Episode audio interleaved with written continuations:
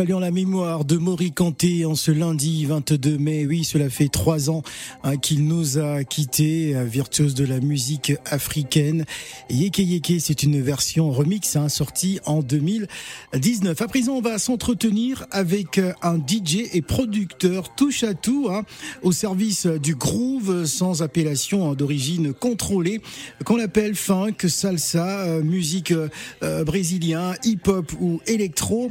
Greg de Villanova euh, se, se, pose en grand partageur de son euh, partout où il se trouve et je suis sûr que il connaît certainement Maurice. Bonjour et bienvenue. Salut Phil, comment ça va? Ça va super bien. Alors, euh, une anecdote sur, sur Maurice c'est ça? Ouais, quand, quand j'ai entendu Yeke Yeke, je me suis dit on peut pas faire l'impasse là-dessus parce que ça raconte aussi un peu mon histoire avec la musique. Donc, comme pour une fois on parle de moi, j'en profite pour parler des autres aussi malgré tout, parce que j'aime bien faire ça. Et j'ai rencontré le producteur de Mori Kanté, celui qui a produit l'enregistrement Yeke Yeke il y a longtemps. On était assez copains. Il s'appelait Aboudou Lassisi. C'était un Nigérian installé en Côte d'Ivoire, né en Côte d'Ivoire, comme beaucoup de producteurs euh, de musique des années 70 à Abidjan. Ouais. C'était souvent les Nigérians, les, les Anagos, comme on les appelait, euh, de l'ouest euh, du Nigeria.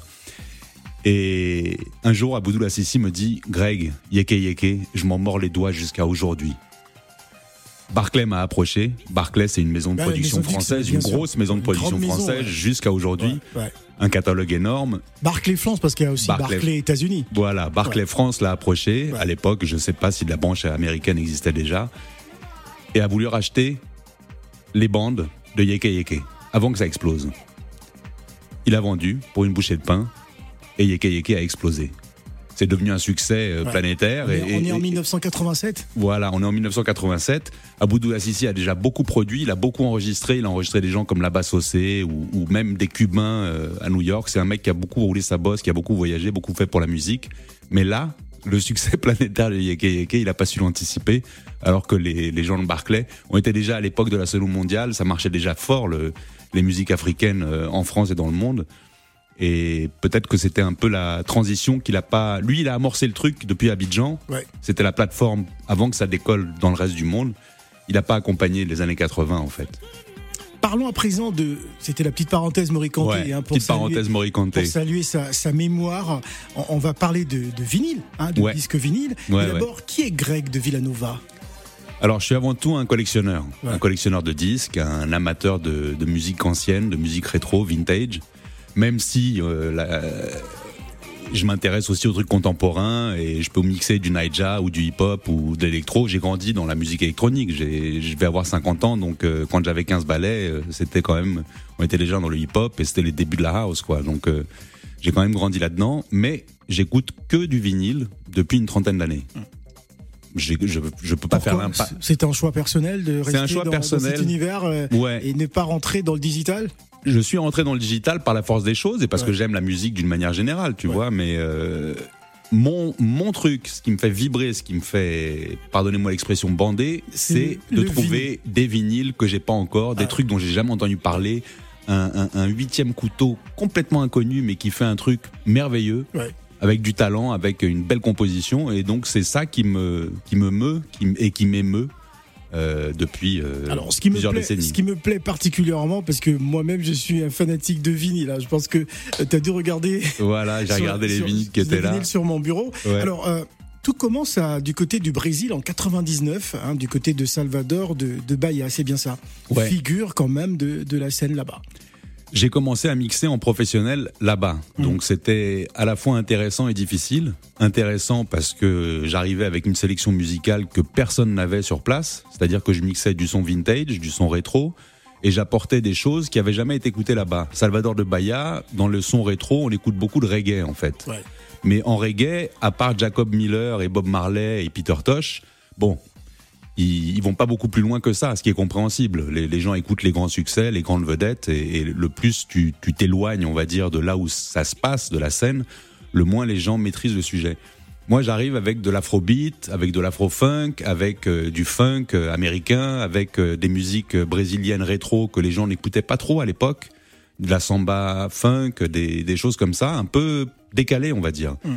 Donc, les gens qui s'intéressent à mon travail les premiers qui m'engagent à Salvador de Bahia, c'est soit les gens très hippies, très avant-garde, très branchés, et c'est une toute petite scène, quoi. C'est quelques centaines de personnes. Donc euh, moi je disais toujours, à Salvador de Bahia, quand j'avais 70 personnes sur la piste de danse, c'était un succès. Ouais. C'est te- ça te donne une idée de la petitesse de la scène, quoi. C'était vraiment tout petit. Il y avait cette scène-là et il y avait la scène gay, c'est-à-dire les homos de, de Salvador de Bahia qui étaient curieux, Qui éclairés, qui ouais. cherchaient des machins un peu sophistiqués, différents et donc ils s'y retrouvaient. Donc c'était un peu ça, quoi. Et ce qui était intéressant, c'est que c'était un défi, c'est-à-dire que faire danser des gens sur des musiques qu'ils connaissent pas, Hum. des genres musicaux qu'ils ont jamais entendus de leur vie, c'est vraiment un défi, Hum. tu vois.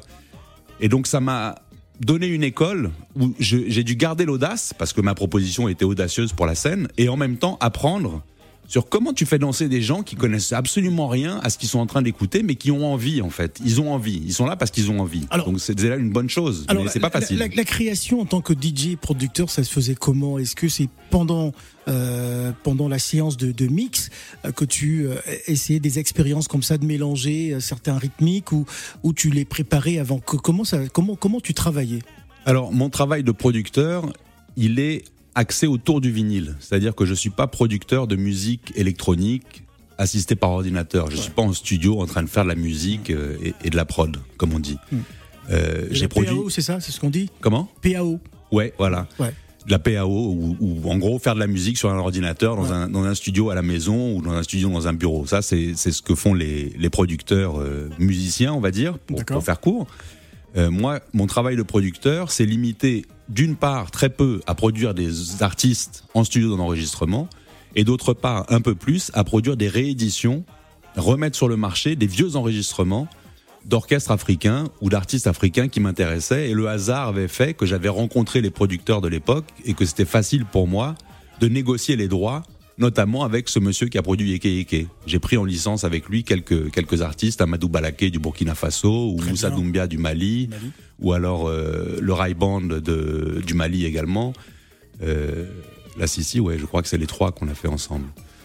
Voilà, donc mon travail de producteur, c'est ça, c'est cet aspect des choses. Après, mixer, mélanger les musiques, ça, c'est un travail de DJ exclusivement. Absolument. Et c'est vrai que c'était pas facile à Bahia en 99, 2000, 2001. Surtout que c'était des musiques qui sont pas faciles à mixer. Je sais pas si tu t'imagines un orchestre avec, euh, je sais pas, 15 musiciens, de la salsa, passer de la salsa au reggae, etc.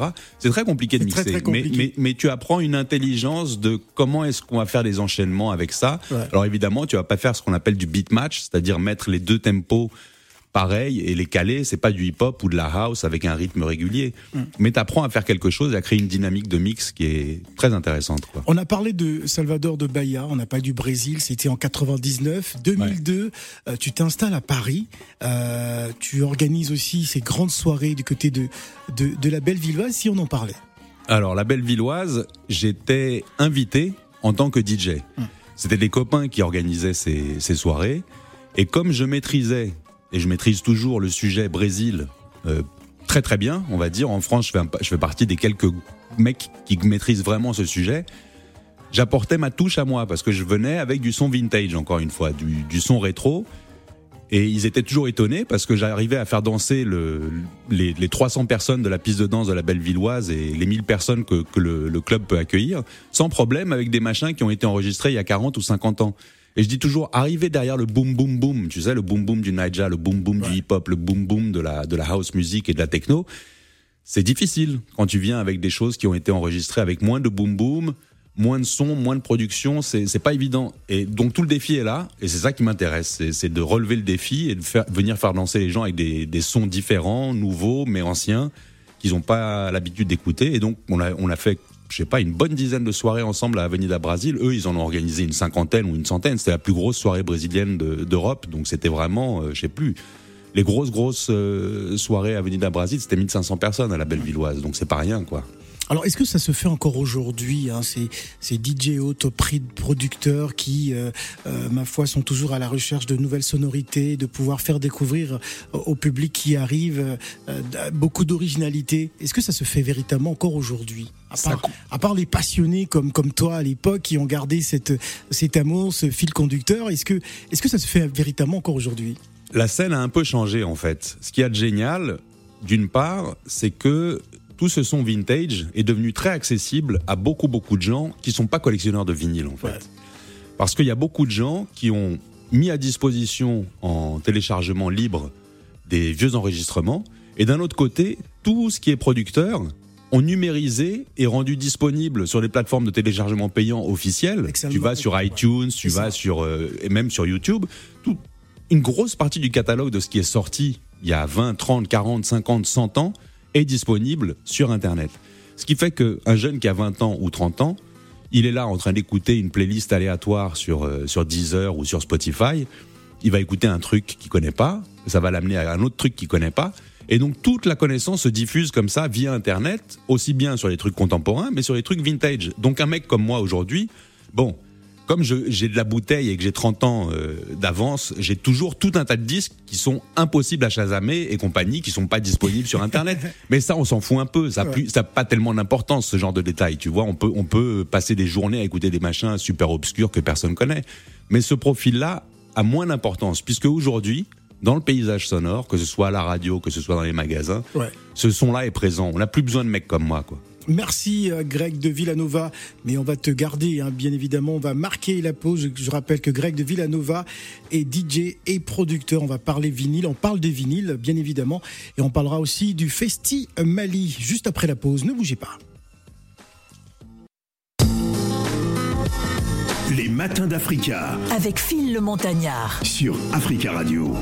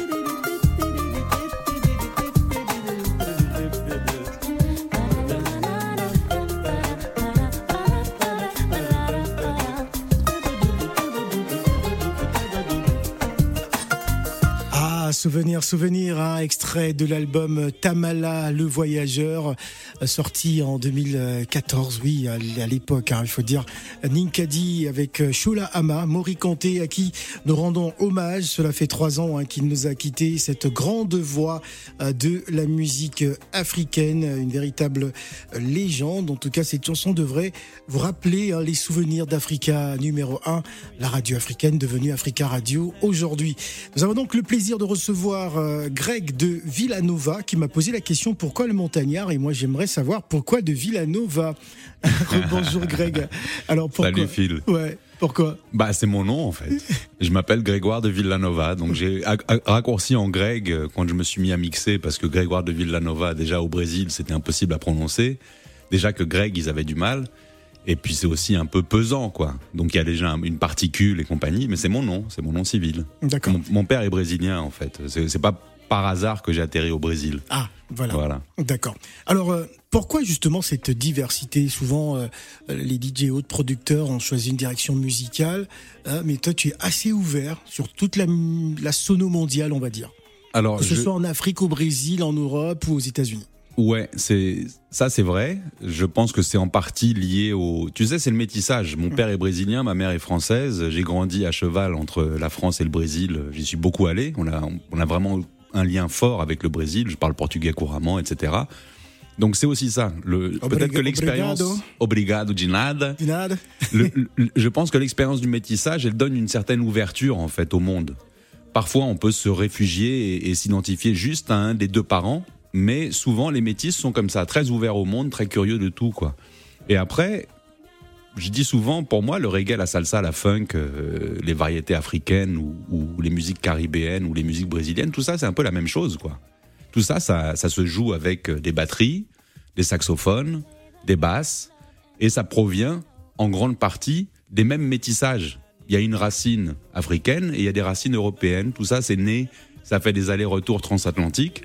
Mais au fond, au fond, au fond, même si c'est pas les mêmes rythmes, même si les gens ont des mélodies différentes, euh, le reggae c'est pas la même chose que la salsa, qui est pas la même chose que la funk. Hum. Au fond, au fond, pour moi, tout ça, c'est pareil. Alors. Tout cela n'est pas fait quand même au hasard, parce qu'il faut quand même souligner que tu es à la fois historien, politologue et, ethnomusicologue de formation, hein, diplômé euh, euh, de, Sciences Po Paris. L'univers de la politique ne t'a pas attiré, c'est plutôt la musique. Ouais, moi c'est la musique. En fait, quand je suis, quand j'ai quitté Sciences Po, juste après Sciences Po, je suis parti vivre à Bahia, à Salvador de Bahia, au Brésil. Là-bas, je me suis inscrit en anthropologie. C'est ça qui m'intéressait vraiment. Au fond, au fond, tu demandais qu'est-ce, quel est le lien entre toutes ces musiques? Bah c'est ça, c'est que j'ai un regard anthropologue, c'est-à-dire que je m'intéresse aux cultures du monde et je les, les mets en dialogue. Et donc quand je mixe, quand j'anime, c'est ça que je fais. Je mélange des choses. Après, il y a des époques différentes, mais je mélange surtout des cultures différentes. Et c'est ça qui m'intéresse, le dialogue interculturel. Uniquement ça.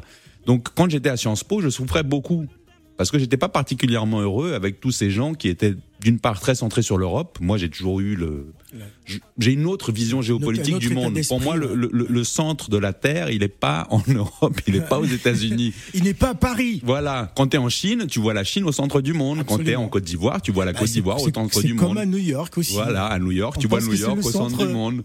Chacun est au centre du monde. C'est la caractéristique de l'être humain, quoi. Et donc, c'est difficile c'était difficile pour moi de, vivre à Sciences Po, d'étudier à Sciences Po, même si je m'intéressais beaucoup. Je suis un intello, un universitaire, c'est ça qui me botte, ça fait partie de moi, c'est mon ADN. Mais j'aime trop faire la fête et j'aime trop la musique et j'aime trop euh, les disques et, et, animer et voir les gens heureux. Donc c'est ça. Au, fond, j'ai transformé ce qui était un hobby en boulot. Quand j'ai quitté Sciences Po, je me suis dit, OK, tout ce que j'ai fait jusqu'à présent, ça va devenir un hobby. Donc je continue. De temps en temps, je fais une conférence ici ou là, tu vois, je parle, je continue à beaucoup lire j'ai une production intellectuelle que je, ne, que je ne réalise pas par écrit, mais ça m'arrive de faire quelque chose de tout ce bagage que j'ai universitaire. Très peu, malheureusement, pas assez. Mais on peut pas tout faire non plus, tu vois. Et le, le hobby, la musique, est devenu un boulot en grande partie. Alors, est-ce qu'on peut dire aujourd'hui euh, que euh, le, euh, le, digital est un handicap pour le monde du, du vinyle dans le monde de la musique aujourd'hui? Est-ce que, est-ce que le, vinyle va, perdurer, va toujours être présent, ou le digital va peu à peu nous, nous, nous emmener à nous en débarrasser, en ne plus regarder le côté original de, de ce disque? L'impression que j'ai, c'est que depuis une dizaine d'années, il y a un nouveau public qui collectionne les vinyles, qui achète les vinyles. Il y a d'une part les vétérans, les nostalgiques, les gens qui ont 60, 70 ans, qui vont aller acheter à la FNAC des rééditions des Beatles, des rééditions de trucs qu'ils ont écoutés quand ils avaient 20 ans et qui trouvent pas en vinyle d'époque, donc ils vont les acheter en vinyle euh, refabriqué aujourd'hui. Il y a un retour du vinyle de ce point de vue-là, mais il y a surtout un public qui a 15, 20, 25 ans, même pas 30 ans, les millennials, ceux qui sont nés en l'an 2000, grosso modo, qui achètent des vinyles, des vinyles anciens, des vinyles qui ont été enregistrés 20, 30 ans avant leur naissance. Pourquoi ils font ça et comment ils font ça?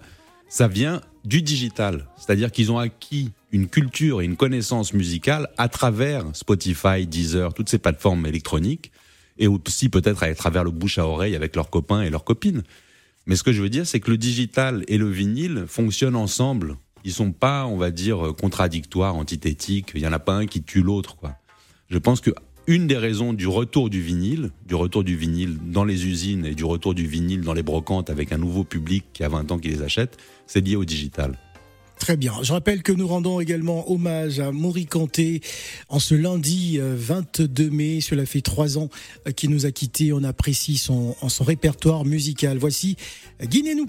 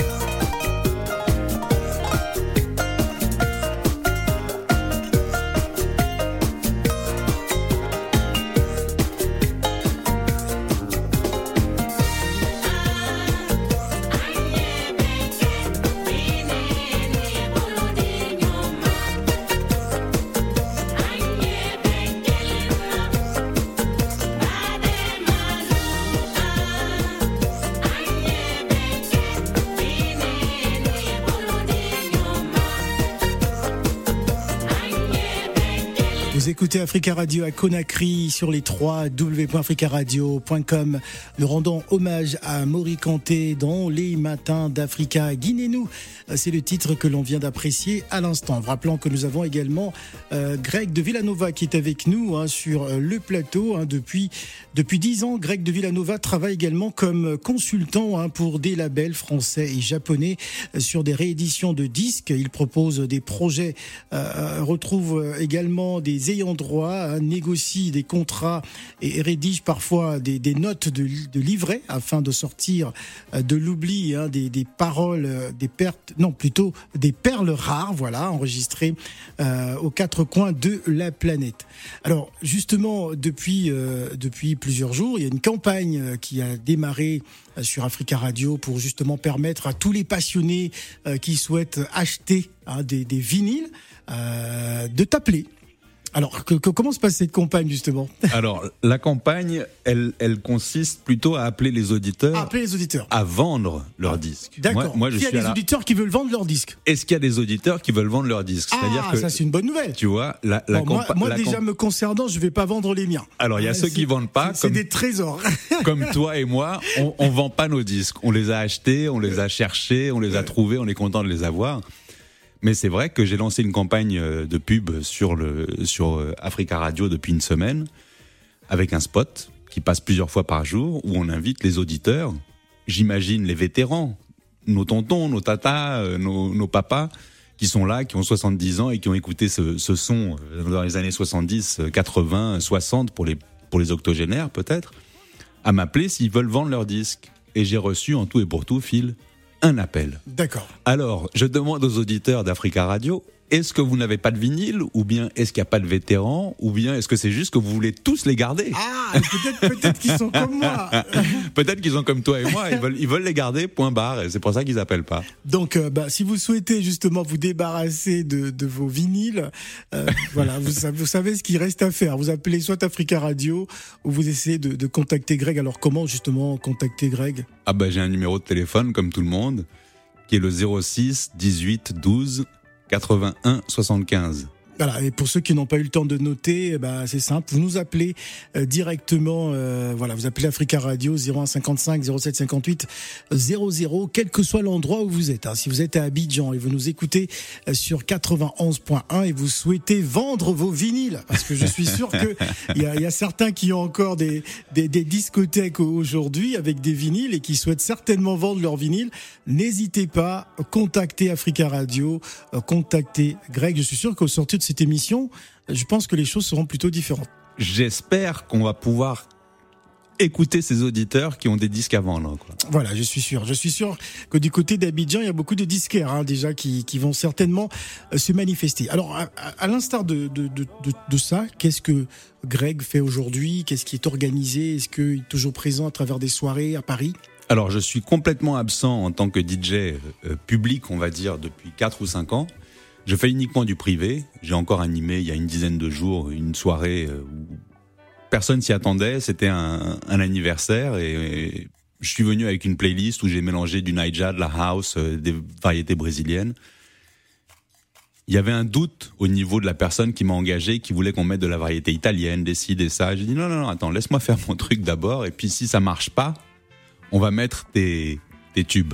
Il n'y a pas eu besoin de mettre les tubes de variété italienne, quoi. Donc je suis toujours là, ouais. Mais effectivement, j'ai quitté la scène parce que tu sais, les, les promoteurs de soirées, les, les DJ, tout ça, ça bouge beaucoup, quoi. Chaque 5-10 ans, il y a une génération qui se renouvelle.